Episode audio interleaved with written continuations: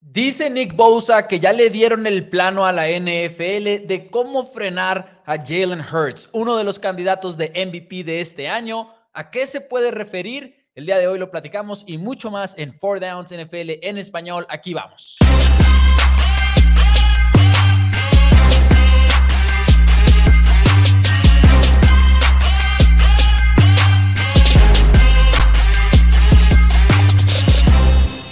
Hola a todos, bienvenidos a Four Downs NFL en español. Mi nombre es Mauricio Rodríguez y me acompaña como todos los días mi hermano y coanfitrión Daniel Rodríguez aquí en Four Downs. Una nota rápida, normalmente jueves de pronósticos, por motivos que no sabíamos si iba a haber programa el día de hoy, lo hicimos ayer para que lo tengan en cuenta si quieren ver los pronósticos. Habiendo dicho eso, Dani, ¿cómo estás? Muy buenas tardes. Eh, estoy con sentimientos encontrados, el hecho de que no no vamos a dar pronósticos hoy jueves, pero de alguna manera buscaste forzar a hablar del Thursday Night Football cuando es el Thursday Night Football del que menos teníamos que hablar. Así es, así, es. Que, Spoiler alert al final de este programa. Déjenme les platico rápidamente el guion. Vamos a estar hablando un poquito acerca de lo que mencionó Nick Bosa acerca de Jalen Hurts y lo que podría significar. Estaremos teniendo nuestro segmento que normalmente tenemos el viernes de el underdog de la semana y estaremos hablando un poquito acerca de Tyreek Hill,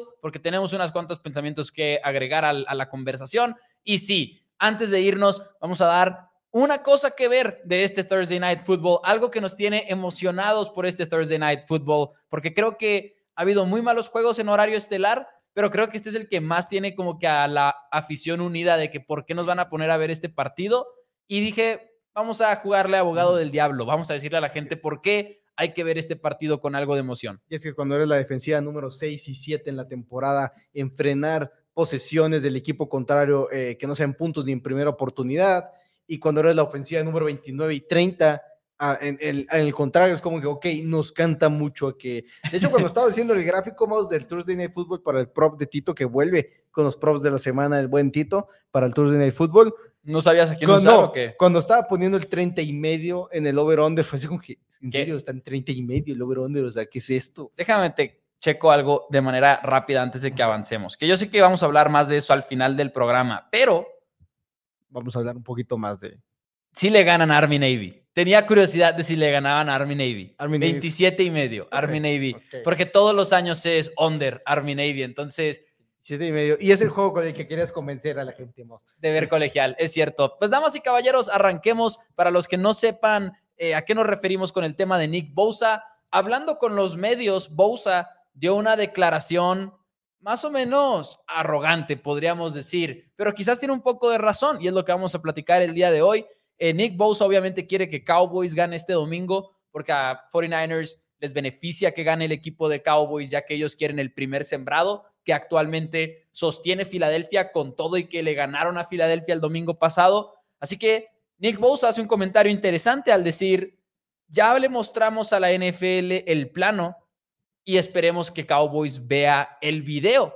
Y fue una sorpresa, fue algo que relativamente nos agarró desprevenidos porque una cosa es vencer a tu rival y otra cosa es decir que mostraste el plano para hacerlo. Y hemos hablado de este tema aquí en Four Downs muchas veces, de que la gente en cuanto pierde un contendiente quiere decir ya está el plano, a nadie se le había ocurrido, esta es la manera de jugarle a, este equipo. Y muchas veces es pura falsedad, ¿no?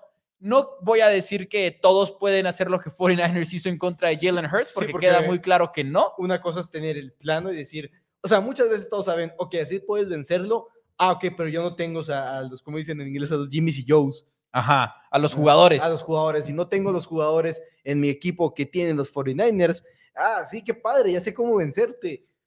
Ok, sí, no, no los tengo, entonces, ¿cómo, le hago si no tengo a Nick Bosa? Sí, ah, ok, ya, ya fracasó el plan. Sabrás mover las piezas, pero si no tienen las piezas, ahí es donde radica todo el problema. Pero no dijo tal cual, ¿no? Obviamente Nick Bosa cómo vencer y cómo frenar a Jalen Hurts, pero viendo un poquito el video de este partido, creo que es muy probable que sí sepamos a qué se refiere eh, Nick Bosa. Los que vieron el partido y sobre todo aquellos que dijeron vamos a ver el video, se dieron cuenta de varias cosas. Primero que nada, casi no le mandaron blitz a Jalen Hurts, lo cual significa que lo quisieron presionar con nada más cuatro hombres todo el partido. Y además fue una manera muy disciplinada de presionarlo y de hecho varios jugadores hablaron de eso después del partido entre Niners e Eagles y dijeron, lo queríamos dejar en la bolsa de protección y que trabajara desde ella. Para ponerle números, es el único equipo que le ha mandado carga adicional a Jalen Hurts en menos de 10% de las jugadas.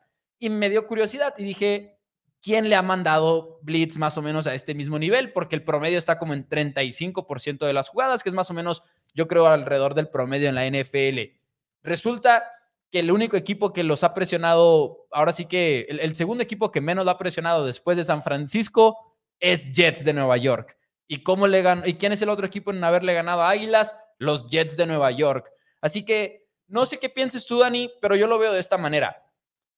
Águilas y tiene a un coreback que es muy difícil ahorita ponerlo fuera del top 10 cuando consideras todo. Creo que todo el mundo sabemos que Jalen Hurts es un arma muy especial, te amenaza con las piernas, pero también puede lanzar, tiene un cañón en el brazo, en los pases profundos le da muchas oportunidades a AJ Brown, le da muchas oportunidades a Devonta Smith, pero creo que es cierto que si lo puedes presionar con cuatro y lo puedes mantener dentro de la bolsa de protección, vas a obtener la menor versión de Jalen Hurts. Ni siquiera quiero decir malo, pero prefiero mil veces tener a un Hurts desde la bolsa de protección que no esté utilizando sus piernas. Claro, al final de cuentas es lo que lo ha hecho grande, es poder utilizar sus piernas, no este, el, el término Jalen Hurts es la manera en la cual ha podido vencer a muchos de sus rivales. Aquí es donde entra el, ok, sí, es la manera en la que lo logras hacer, pero necesitas una de dos cosas. Número uno, que tu línea ofensiva, tu línea defensiva, logre generar esa presión.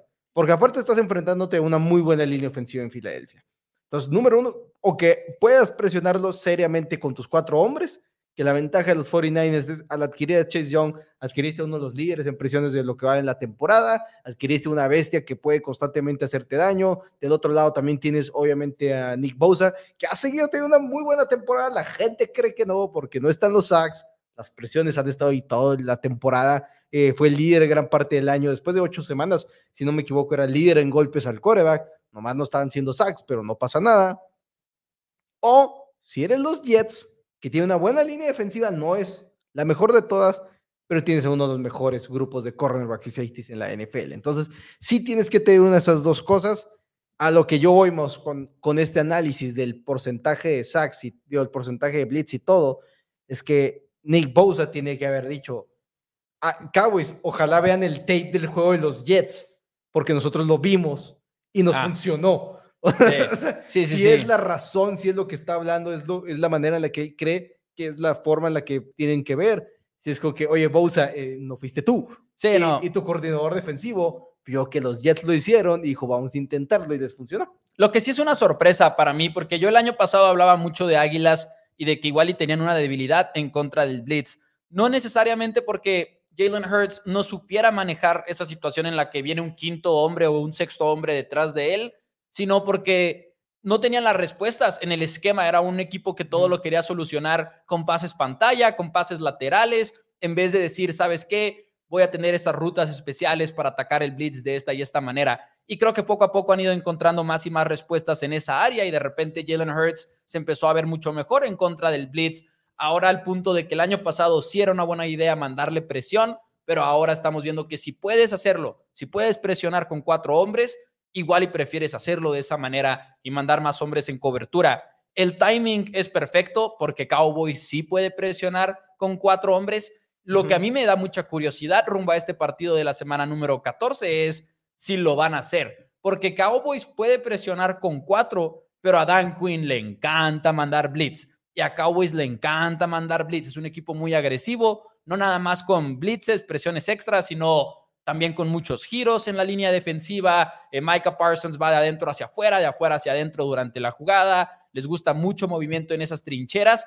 Tengo mucha curiosidad de si Cowboys cambia un poquito el plan, porque el año pasado, perdón, el partido pasado, en la semana 9, fue un juego muy promedio para Dallas, o sea, mandaron blitz en más o menos 25% de las jugadas, eh, creo que es el número exacto, de hecho, pero me refiero a que no, no abordaron el juego diciendo lo vamos a presionar con cuatro nada más. Ahora, otra cosa clave en mi punto de vista para que San Francisco o el equipo de los Jets lo hayan podido hacer de esta manera es que necesitas tener a los linebackers también para poderles matar el juego terrestre. Ajá. porque tanto los Jets como los 49ers mantuvieron a DeAndre Swift en dos yardas para abajo Sí. por acarreo. DeAndre Swift, bueno, los, los este, 49ers un poquito más, porque corrió para 13 yardas, si no me equivoco, con 6 acarreos, entonces poco más de dos, pero realmente creo que también es eso, es de que, ok, si le empiezas a jugar de esa manera, pues te pueden empezar a correr el balón, y si no tienes cómo frenar el juego terrestre, pues ya el plan como que te puede empezar a afectar también. Y Claro. creo que tanto los Jets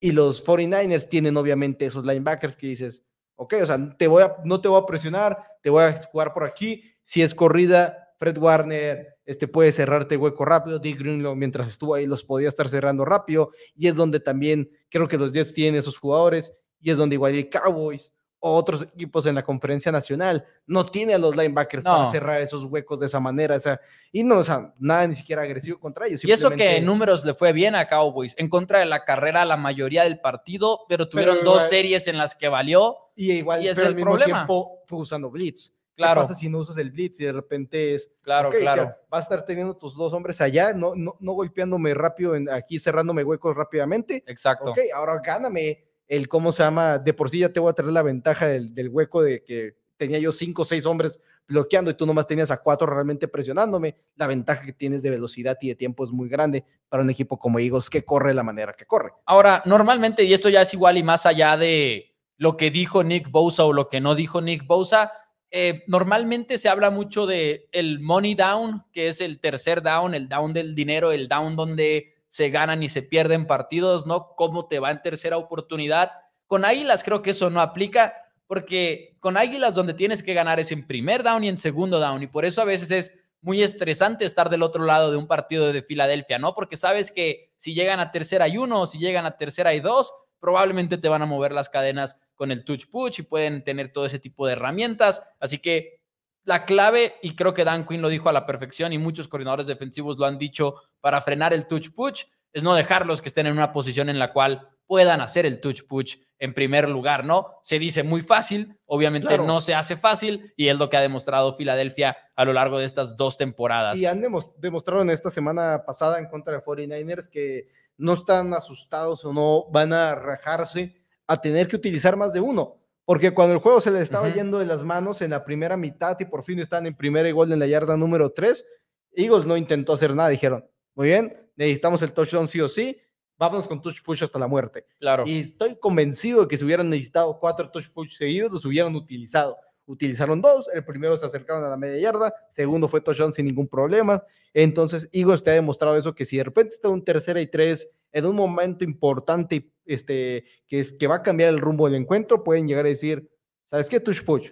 Porque no estamos buscando tres yardas, estamos buscando dos y en la siguiente otras dos. Sí. Y es fácil de conseguirlas con esa jugada Y, para ellos. Y siento que todas las semanas la gente habla de, no, pero ahora está golpeado de la rodilla, Jalen Hurts y no van a hacer el touch push por eso mismo. Llevamos semanas diciendo eso, llevamos semanas sugiriendo que Sí, no a- van a, A- Ahora tener... estuvimos un poquito dudosos. Sí. Estábamos viendo el partido y dijimos, no lo hicieron. Pero ¿cuántas veces nos ha pasado eso esta No, sí. campaña? Más de una. Sí, Aquí más- en nuestra casa, tú y yo uno, viendo más- el juego. Más de uno es como que, oye, ¿por qué no usaron el touch push? Y Y- empieza y a la cada rato- conspirmaníaca. Ya cada rato es de que en la zona roja y luego, si aquí no lo usan, si aquí no lo usan, es que Jalen Hurts está muy golpeado y proceden, proceden a- automáticamente a hacerlo, ¿no? Entonces, eh, un juego emocionante el que se viene este domingo. Creo que Nick Bosa igual y sí tiene parte de razón de decir, este es el plano a vencer a Jalen Hurts y a Águilas. El tema es que es extremadamente difícil poder ejecutarlo, Sí, el tener esos hombres para poder presionar con por- cuatro. Porque los Cowboys igual tienes a DeMarcus Lawrence, tienes a Micah Parsons, tienes, este, como, pues, tienes una rotación pues, aceptable detrás de Sí. los dos, pero no tienes a Fred Warner, Big Greenlaw, no, no, para no. ya cerrarte los huecos de una manera rápida. Y te estás enfrentando, te estás enfrentando a los Eagles que van a contar con Dallas Goodell. Dre creo- Greenlaw, ah, perdón. No, que van a contar con Dallas Goodell los Eagles, que creo que también te cambia. Sí te cambia porque, o sea, en general es una ofensiva que tiene esa válvula de escape de Dallas Goodell, que igual y no la tienes con, en este partido. Y si no me equivoco, contra los Jets tampoco lo tuvo. No, sí la tuvo. Sí la tuvo, ¿no? Sí, sí la tuvo. Sí, porque no se perdió se como que juegos. puntos distintos, ¿no? O sea, se perdió juegos, pero fueron de golpe, ¿no? Más o menos, o estoy en lo No, incorrecto no, ahí.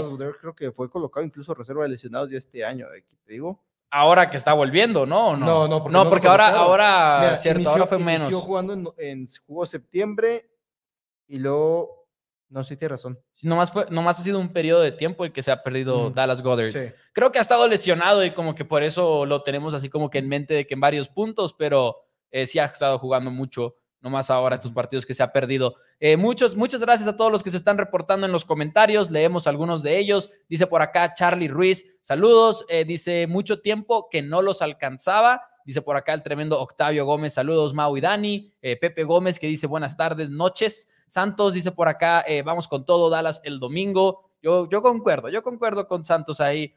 José Tamayo dice debilidad de los Cowboys, los linebackers. Y al final de cuentas de los dos equipos, ¿eh? porque Filadelfia Sí. igual.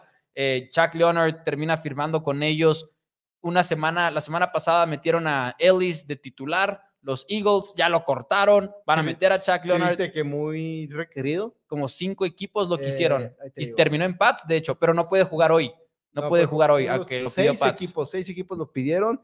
Y aquí la triste es Mouse. Los Cardinals pusieron un claim triste y padre por, el, por este linebacker. Y los Pats tenían un. estaban por encima de ellos. Como que se siente extraño. Sí, es, es- se, es se siente extraño estar en esa etapa, Sí, estar en esa etapa. nuevo ser- territorio nuevo para ti. territorio, ser uno de los peores dos equipos de la NFL. Sí. Saludos a Oscar de la Higuera, saludos también a Rubén Winchester que pone un emoji de una águila, entonces me imagino un aficionado apasionado de la Universidad Autónoma de Chihuahua que ya va a los 14 grandes en, en ONEFA. Luis Gomar dice, mucho tiempo para lanzar de Hertz y con esas armas no lo aprovechó, eh, que es más o menos algo que platicábamos el lunes. que tengo curiosidad, no lo he visto y me gustaría ver si lo tiene QB School más que nada. Entiendo eso que y Jalen Hurts no lo aprovechó, pero si los hombres no están descubiertos, Jalen Hurts no puede Uh. hacer nada, pero lo quisiera ver. Yo vi el video, yo sí vi el video. Y sí, en serio, en serio, no, no por hate a Jalen Hurts ni nada, que para mí es un coreback top 10 en la NFL y, y creo que es merecedor de estar en top 3 de MVP y todo eso. Pero Jalen Hurts para mí sí se llevó un golpe muy duro en ese tema porque sí dejó mucho en el plato. En serio, Ok, ok. muchas Quiero- jugadas, incluso en la zona roja, en la que dices, no puedes no lanzar el balón ahí, no, Ok. no puedes no lanzar el balón en esa situación. Y son varias jugadas, creo yo. Y Pero igual nomás haciendo el hilo a que el hecho que tengas mucho tiempo no significa que está abierto algo. no, no, no, no. Ujú. Pero al, al mismo tiempo, cuando es tan drástico como 3.85 segundos, es lo más probable Sí, es que sí, haya sí. alguien abierto. O lo más probable es que mínimo tienes que arrancarte corriendo. Pero es lo que yo decía, nuestra- 3.85 segundos sí habla mucho de que te estás escapando y qué bien por esa parte, pero si no estás haciendo nada con esos 3.85 segundos, hay que evaluarlo, ¿no? Eh, habiendo dicho eso, para mí Hertz ha demostrado mucho, la verdad, en los últimos años. Creo que es un buen coreback. eh, creo que sí. Que lanzó Sí. 300 yardas también. Sí, o sea, también cuántos pases lanzó, no sé, la verdad. 45. Sí, me imaginé que iban a ser muchos. Y, y por tierra no hicieron nada más que él. Yo lo que digo de Jalen Hurts es lo siguiente, y ahí sí lo siento bastante convencido. Top 10 en mi ranking, muy probablemente sí está en ese top 10. Pero si, hablamos de puramente como pasador, sí Ah, se no. lleva un, un Sí. serio golpe, un serio, serio claro. golpe, probablemente hasta el 15, si no es que fuera del top 15, honestamente. sí, que tienes ver. que hacer el ejercicio, Pero, pero es- sí, como puro pasar el balón no es, pero no es una crítica, él simplemente no, no, es, va a utilizar las dos formas. es como si le criticas, digo que Lamar igual y ponle que se ha mostrado como un mejor lanzador, pero... Sí. es como si dices, no, le voy a quitar las piernas a Lamar. Pues no, no, al final de cuentas es lo que hace a Lamar tan especial Y lo específicamente. frío, lo frío también lo hace. Sí. es- es- tiene los momentos. Y los tiene desde Alabama, por cierto, lo del tema de, la, de lo frío. Eh, Luis Antonio dice, está padre el programa Go Cowboys. Muchas gracias a Luis Antonio, gracias por estar por aquí. Pero bueno, damas y caballeros, con eso le podemos dar vuelta a la página y tener nuestro segmento que normalmente es un segmento de viernes en nuestro programa de apuestas, el underdog de la semana. Así es, Mos, el underdog de la semana. Las reglas son muy sencillas. Si ustedes nos acompañan los viernes, saben que también está nuestro hermano Tito Rodríguez dando su underdog, que ya nos lo mandó, ya tenemos el video. Las reglas sencillas, cada uno de nosotros tiene que elegir un, jue- un equipo a ganar el partido, en el cual en el mundo de las apuestas, su handicap es de la línea que para cubrir este, la apuesta sea un mínimo de más dos y medio puntos. Si cubre la línea, Mouse, son tres puntos para el que fue con ese pick. Si gana el partido de manera pareja, son cinco puntos más el handicap de la apuesta. Es decir, un ejemplo, Steelers, si estuvieran más dos y medio puntos, serían dos y medios, más los cinco serían siete y medio. En el momento, vamos, en la temporada vamos 21 ganados, 17 perdidos y un empatado en contra de la línea. Venimos dos semanas donde nos fuimos 2-1 y vamos 18 ganados, 21 perdidos a ganar el partido, que en underdogs es un muy, muy buen récord. Sería un récord muy ganador en el mundo de las apuestas.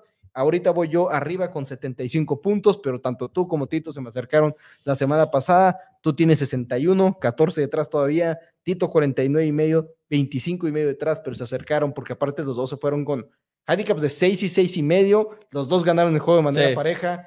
Yo lo perdí, ni siquiera cubrieron la línea, entonces pues, fue un, un golpe fuerte. Yo tengo uno, eh, no sé si quieras empezar con el de Tito o qué, pero tengo uno que nomás spoiler alert, va a hacer historia en el programa de Four Downs.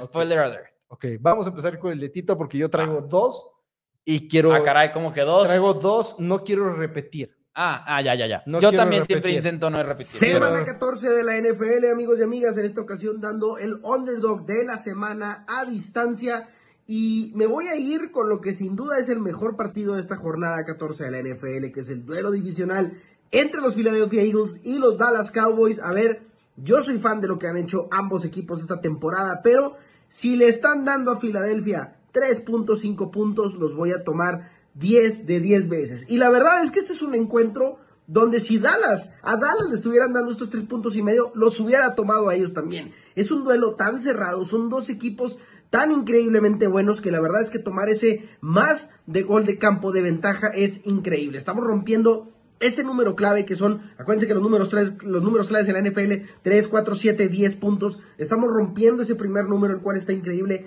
tomar a Eagles más tres y medio, que sabemos que es una gran potencia, una máquina de anotar, una gran, gran, gran ofensiva, sí, traen sus problemas defensivamente, sobre todo traen problemas defendiendo el juego aéreo, donde muy probablemente Dak Prescott y con todas sus armas que tiene para lanzar el balón vayan a tomar provecho. 260 yardas es lo que permite Filadelfia por aire, 369 yardas en total. Por tierra han sido bastante sólidos, pero sin duda estos Dallas Cowboys tienen mucho con que pegarles por aire. Estoy totalmente de acuerdo, pero aún así Aún así, seamos sinceros, este va a ser un juego muy cerrado. Con todos esos problemas de secundaria en Filadelfia, no creo que esté para nada sencillo para el equipo de Dallas. Me voy a ir con esos tres puntos y medio. Al final de cuentas, es el primer lugar en la NFC, East. Los Philadelphia Eagles con un récord de 10-2. Le sigue Cowboys precisamente con un récord de 9-3. Amigos y amigas, yo creo que este es un juego que sin duda se acaba por un gol de campo. Y sobre todo es un juego eh, acuérdense que aquí en los underdogs de la semana normalmente los picks son equipos que nos gustan para ganar parejo y qué mejor que tomar los puntos. Este es un partido donde sí veo a Dallas ganando, pero también veo a Filadelfia igualmente ganando este juego. Creo que es un volado, tomo los puntos. Muy buena suerte, muchísimas gracias. Ok, ok. Lo consideré, lo consideré especialmente. Pues tú vas con águilas, de hecho, en la quinela. Yo voy con águilas en la quinela. Lo consideré especialmente porque dije, ok, está el tres y medio, número clave, y yo generar tres puntos son suficientes para seguir aumentando mi ventaja en la temporada, pero no. Pero me sorprende mucho no haberme encontrado con Tito en lo que es mi underdog favorito de la semana. Ok, ok, una pista por ahí estás lanzando. E, es difícil esa decisión que dice Tito al final de por un lado quieres irte por alguien que creas que puede ganar, pero al mismo tiempo algo que yo te decía el otro día, por ejemplo, en cuanto al marcador del concurso en sí, como que no me quiero ir con puro underdog enorme para alcanzarte, porque luego siento que voy a escoger puros underdogs que no me gustan en realidad. Entonces es como que muy difícil esa administración. Claro, claro. Pero ¿quién quiere? ¿Quién, quién va a ir primero? Yo, si quieres inicio, yo, este... Varios, varios interesantes, ¿eh? Varios interesantes. Uri, Uri J. Sierra Patiño dio uno que hubiera sido mi segunda opción. E, era, mi segunda. Era mi segunda, pero Maus, lo dije el día de ayer, dos Denver Broncos más dos y medio, ya se movió la línea de apuestas. Ayer dije, no entiendo cómo los Broncos están más tres en contra de los Chargers. Un equipo que acaba de ir a Foxboro en un día en el cual los boletos para entrar al estadio estaban hasta en 11 dólares y no los estaban comprando. Estamos hablando de los Patriotas que no queremos voltearlos a ver esta semana, donde son underdogs por cinco y medio puntos en contra de Mitchell Trubisky y los Steelers de Pittsburgh. Entonces digo, ok, si esos Chargers fueron batallados de esa manera, ¿por qué estamos dudando de los Denver Broncos, quienes traen una racha de victorias muy buena, estuvieron muy cerca de ganar el partido en contra de Houston? Lo pierdes, sí. Las intercepciones de Eric Stingley Jr. fueron absurdas. Entonces digo, es sí, se pierde el juego, pero si no hace esas jugadotas Stingley Jr., no sabemos de qué partido estamos hablando. Lograron mantener a CJ Stroud bastante controlado. La defensiva creo que sí ha mejorado y creo que se está enfrentando a una ofensiva de los Chargers que está absolutamente muerta. Quentin Johnson está soltando todos los pases que le dan. Está empezando a haber ruido de banquear a Austin Eckler. A ese nivel estamos de la mala que es esta ofensiva y por alguna razón son favoritos los Chargers en contra de los Denver Broncos. Creo que estamos hablando de equipos en momentos muy distintos. Así que dame a los Broncos más, más dos y medio puntos. No puedo creer que Tito no se haya ido con ellos. Literalmente traía dos porque dije Tito se va a ir con los Broncos. Se va a ir con los Broncos sí o sí. Me quedo con los Broncos más dos y medio como mi underdog de la semana. Difícil tenerle fe a, tu equipo cuando es los Broncos, tu equipo, ¿no? Está difícil. No se crean. Saludos a Somos Broncos, que dice por acá. Saludos al mejor show de la NFL después de Comos Broncos. Yo nunca he visto Comos Broncos. Ni yo. He visto Somos Broncos, ese sí lo puedo recomendar. Comos Broncos igual. No sí como el mejor show de la NFL. No, no, no. Dice por acá, somos Broncos. Venga, tampoco entiende por qué Broncos es underdog. Es una falta de respeto de los Bucks. Y dice, la verdad, no me fui con Broncos para que no me hicieran bullying. Que ok, le creo. Le Porque sí le hemos hecho bullying por siempre escoger Broncos. Que de underdog no es tanto. en, los 500 pesos. Ha pasado 500 cada semana era el mismo. Este, obras de yardas de, de McLean, obras de yardas de Javonte Williams, obras de yardas de Javonte Por cierto, tenemos que poner el, el, efecto de sonido porque nos mandó super chat también con todos sus comentarios. Dice... Gracias, gracias a Somos Lo mejor por el este super, chat. mouse, y es más, lo voy a volver a poner. Touchdown. Todos los que están viendo en este momento Four Downs ya escucharon más veces touchdown de lo que seguramente escucharán durante el Thursday Night Football del día de hoy. Muy probablemente. ya lo garanticé. ya garantizado. Muy probablemente, muy probablemente. Tu underdog mouse. Y es por eso. y es por eso. no lo haga. Y es por eso que el día de hoy, mi underdog de la semana hace historia en Four Downs, porque nunca hemos dado uno en jueves, ya que normalmente este segmento es los viernes, así que en una semana tradicional no podría irme con el underdog del Thursday Night Football, pero hoy lo voy a hacer. Patriotas más cinco y medio en contra de los Steelers. La veo difícil que ganen el partido en contra de Pittsburgh, no les voy a mentir, pero voy por la línea. Cinco puntos y medio en contra, para, o sea, a favor, perdón, de, de los Steelers, favoritos por cinco y medio con coreback banca. Para mí es el momento perfecto para comprar a los Patriotas al precio más bajo que vamos a tener en toda la temporada. Y le estoy tirando a un marcador, por así decirlo. Ahora sí que, ¿qué podría llegar a ser? Un 10-13, un 9-6, algo por el estilo, porque si se esperan tan pocos puntos en este duelo, 30 y medio en los mercados de apuesta. Le estamos tirando a que ninguno de estos equipos ejecute bien en zona roja. Le estamos tirando a muchos goles de campo.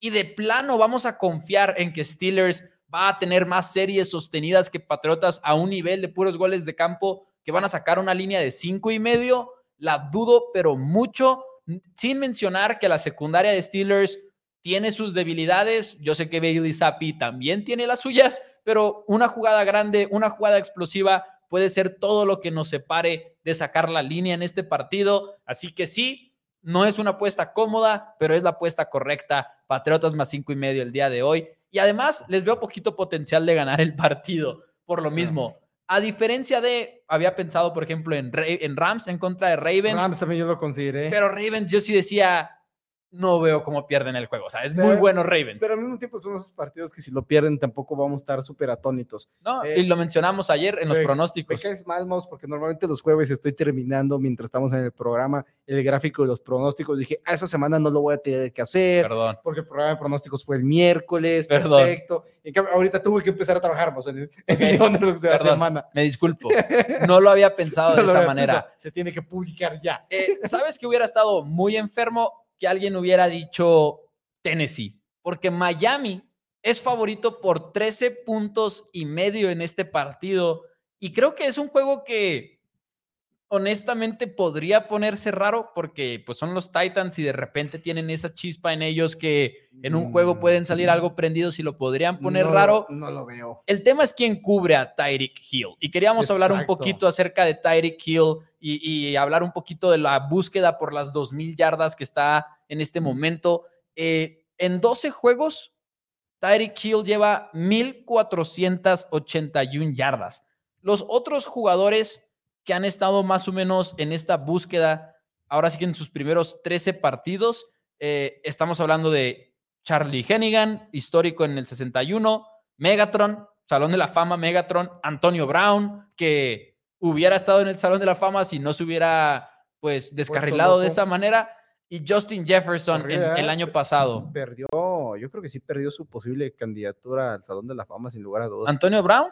Muy probablemente, muy probablemente, porque por sí, bueno, no sé, tendría que revisar qué tan longeva fue su carrera, creo que no mucho, sería mi primera instancia, mi primera idea. Mm. Digo, sí, sí tuvo muchos años. Nueve temporadas. Es que, bueno, nueve temporadas sí son muchas. a ese nivel sí son muchas. El hecho que ganó el Super Bowl con los Bucks y Tom Brady es como que una locura. Wow, sí. Es que lo ganó y después se volvió loco. Al siguiente año es cuando Antonio Brown se vuelve loco.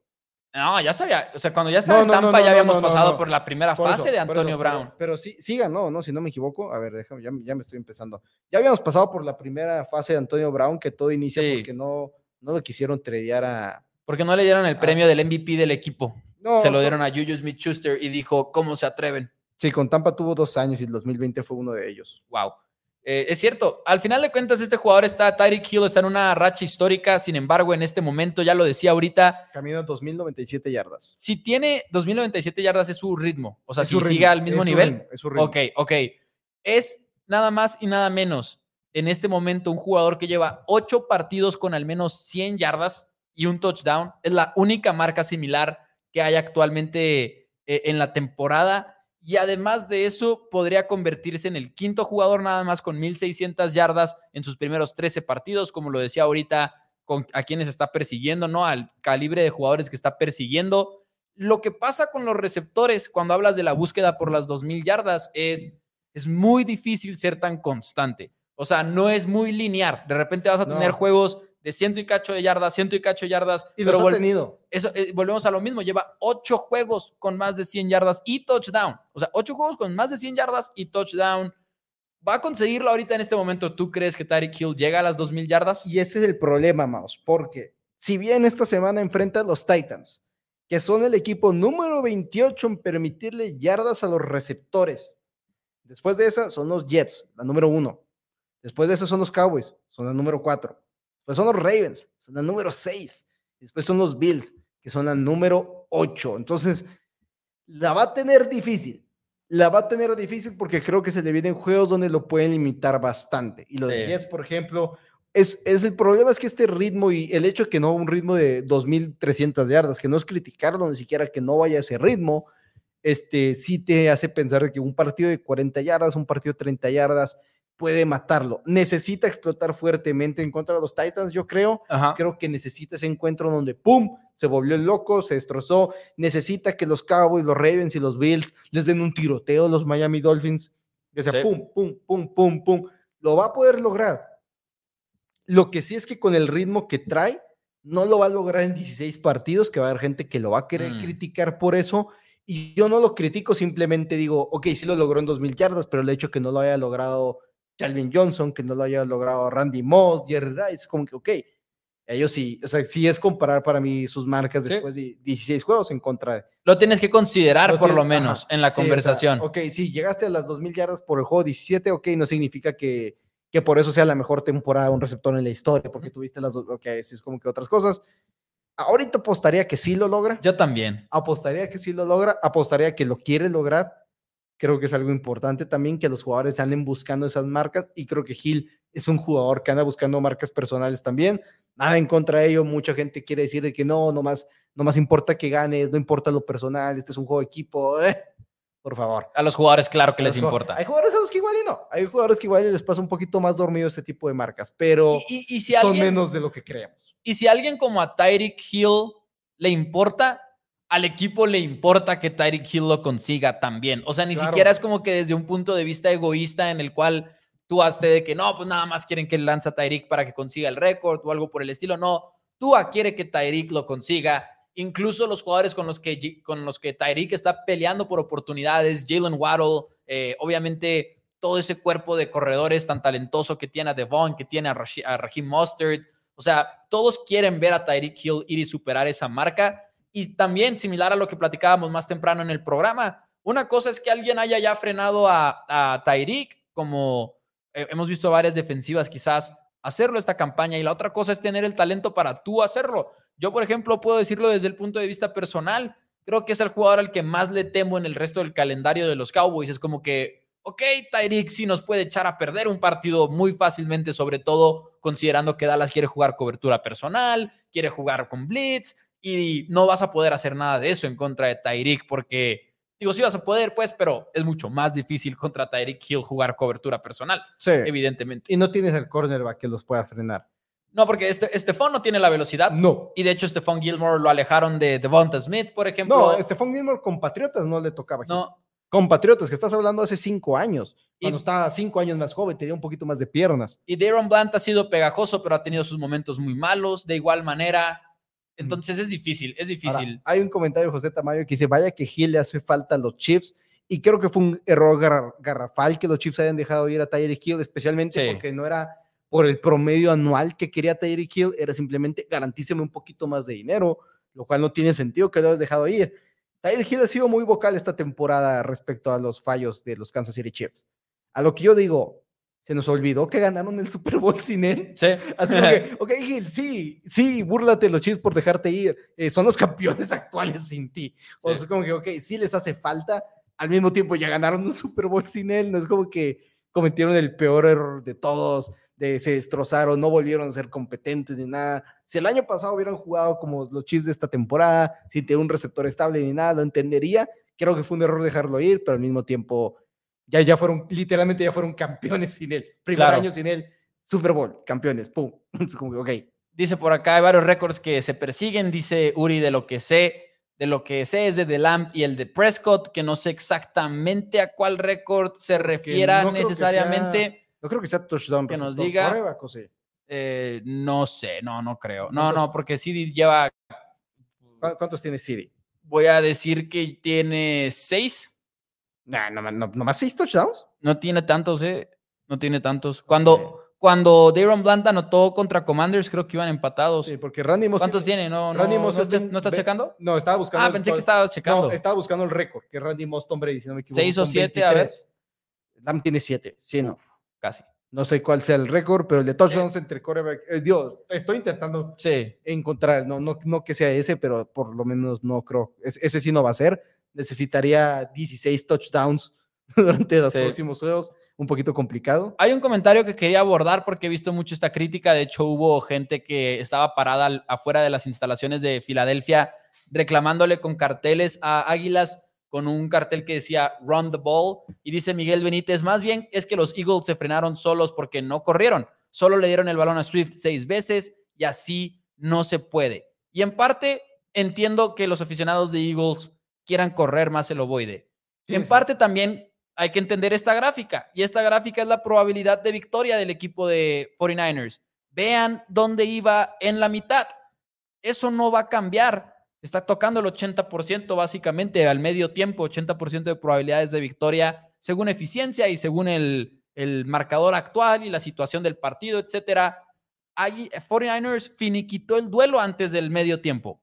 Antes del medio tiempo tenía todas las de ganar y en esa situación tienes que lanzar el ovoide. Entonces, podemos decir igual que debieron de haber corrido más con DeAndre Swift, pero solo si nos limitamos a decir en la primera mitad, porque ya en la segunda estás forzado a lanzar el balón. Si no, no vas a alcanzar En la, a forzada- Niners. en, la, en la segunda estás forzada a lanzar el balón porque cuando tú volviste a recuperar, tuviste otra ofensiva y ya ibas abajo 21 a 6. Sí. Todavía 14 a 6. eh, el juego sigue siendo, tienes el, tu plan de juego sigue funcionando, vas a jugar a como querías jugar, 14 a 6, una sola posesión. Si quieres incluso decir que si son dos por la conversión de dos puntos, ok, pero ya 21 a 6 ya te empiezas a poner en peligro un poquito más. Sí. Y después de eso, realmente, pues que ya no, ya no tuvieron mucho el balón. O sea, sí, Sí. sí se salió de control este, demasiado. Creo que Swift de repente lo utilizan muy raro los, los, Eagles, no sé. Es inconsistente a Es veces, ¿no? inconsistente el uso de Andrew Swift. Y sí, Sí. creo que debe de correr más el balón, pero llega un momento donde se sale. Ya está el super chat que nos quedamos con las ganas de leer ayer, Dani. Dice por acá Una el disculpa. Pipiripau. Saludos, Mau y Dani. Bueno, super chat. Saludos, Mau y Dani. Puro pin Cowboys. Y luego tiene, no sé cómo lo leerías tú, pero Eh, es que creo que, que lo que está mal es el águila donde está. Yo creo que sería arco, águila, es decir, mata al águila, haz apoyo para que el, caba- el- el- se la coma el vaquero.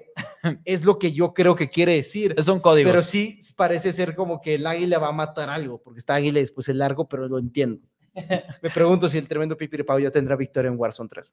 Probablemente, probablemente. ¿Ya jugaron juntos o no? No, no hemos jugado, es que ahorita el, Ah, es squad, que el es- squad está muy lleno ahorita. Es que se cree mucho, Dani, de repente, pipiripao. De pero- repente, pero si no tienes skill de triple- ratio de cierto número, No, no, no, sí, quiere. no, sí- sí si no tienes el rank, no quiere. Sí tenemos de esos más para que Ah. nos bajen los lobbies. Ok, ok, es cierto, es cierto. Eh, pues Dani, antes de irnos, el día de hoy tenemos un tremendo Thursday Night Football Patriotas en contra de los Steelers de Pittsburgh. Y antes de que nos fuéramos el día de hoy, dijimos, ok, todo el mundo le está tirando mucho hate a este partido y es muy entendible y es muy justo, pero te tengo un reto. ¿Qué quieres ver hoy? ¿Cómo emocionarías a alguien para ver este partido que tenemos el jueves por la noche? Ver a Malik Cunningham. Creo que Malik. Ay, ¿Qué tiré? El modem nada más. Ver, Pero ¿nos bueno. conectamos? No, no, no. Esperemos que no. No, no, no. Ok. Eh, ver a Malik Cunningham jugar. Es lo que quiero ver. Lo, activaron la semana pasada para jugar con el equipo de los, este, con los, con los Patriots en el primer partido donde Bailey Zappi era titular. Vimos a Bailey Zappi todo el encuentro, ni siquiera vimos a Malik Cunningham entrar en ciertas jugadas, ciertos paquetes. Que vamos a sacar esta jugadita para ver si se escapa, así como que jugar con las defensivas rivales. No lo vimos. Creo que ahorita si quieres que los equipos no tanquean realmente y los jugadores no tanquean, si quieres ganar, creo que necesitas empezar a utilizar ese tipo de jugadas truco. Y meta a Malik Cunningham igual. En un juego de tan pocos puntos, una escapada a Malik Cunningham de 35, Sí. 40 yardas, te cabe el rumbo del partido Sí. por completo. Es lo que quiero ver. Yo te dije ahorita más temprano que tenía dos porque no quería. Era, era obviamente Malik Cunningham. Sí. Eh, la semana pasada le preguntaron que por qué no jugó. Dijo, no tengo idea, porque se suponía que era el plan, que jugara poquito Malik Cunningham. Velo estar banqueado todo el partido. así muy Además, probablemente. ve- velo estar inactivo en este momento. es, es, es muy probable, ¿no? Creo que ya lo elevaron y creo que por ser jueves ya es como que oficial que va a jugar, Ah, porque es diferente la regla, pero no estoy 100% seguro. Eh, entonces yo me voy con la estadística en la cual estos dos equipos están en el top 10 en la NFL y estoy hablando de eficiencia defensiva en zona roja. Y quizás no a muchos les emociona escuchar eso, ¿no? Pensar que va a ser un juego de goles de campo, pero más bien yo lo quiero plantear de la siguiente manera. ¿Quién va a traer la jugada especial de zona roja que termine haciendo la diferencia en este partido? Porque probablemente va a tener que ser algo creativo. No me sorprendería si el día de hoy vemos un poquito de trucos, un poquito de sorpresas, quizás incluso, ¿saben qué? Y esto lo voy a agregar yo, es Mike Tomlin, es Bill Belichick. ¿Alguna sorpresa en equipos especiales? En un juego de tan pocos puntos, de tan poca ofensiva, las ventajas se buscan donde sea. Y creo que el día de hoy podemos ver uno de esos partidos que todos sabemos que va a ser malo, pero que a la hora de la hora es el tipo de raro correcto, el tipo de raro divertido. Y en una de esas nos divertimos hoy viendo el Thursday Night Football eh, entre Steelers y los Patriots. Vamos. ¿Creí alguna de las palabras que acabo de decir? No necesariamente, pero ese es mi pitch. Hubo dos superchats. Ajá, Técnicamente se hubiera escuchado solamente dos veces touchdown. ajá. ¿Lo superan?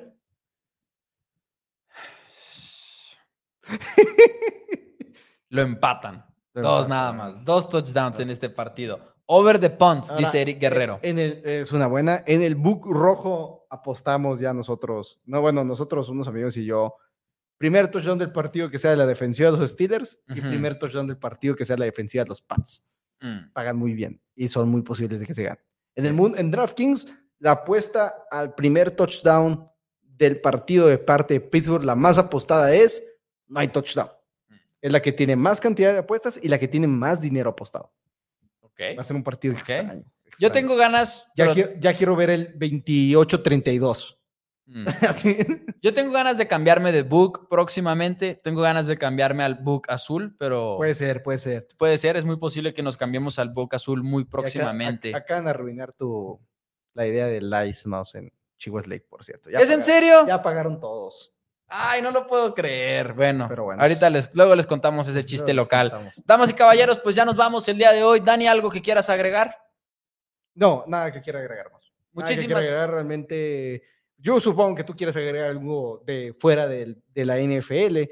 un momento que sucedió en la MLB que podría mantenerte contento en este momento. No sé si quieras agregarlo. Juan Soto es un New York Yankee. No lo puedo creer. Cuando anunciaron la, la adquisición de Alex Verdugo, dije yo, pues ya no van a traer a nadie más probablemente porque los Yankees no gastan tanto como uno pensaría. Y luego nos demostraron que estábamos equivocados. Juan Soto es un Yankee. Damas y caballeros, muchísimas gracias por Dice Somos Broncos que cuál book azul, pues si es azul. Ok, pero. ¿No es azul? Pero ya entraremos a detalles después. Yo juraba que era azul, ¿eh? Pero bueno, damas y caballeros, a ese es al que me refiero. Somos Broncos. Al parecer es book negro, de hecho. Eh, yo recordaba que era azul. Okay. ¿No era azul originalmente? Bueno, ya nos vamos. Muchísimas gracias. Denle like al video y nos vemos el día de mañana. No,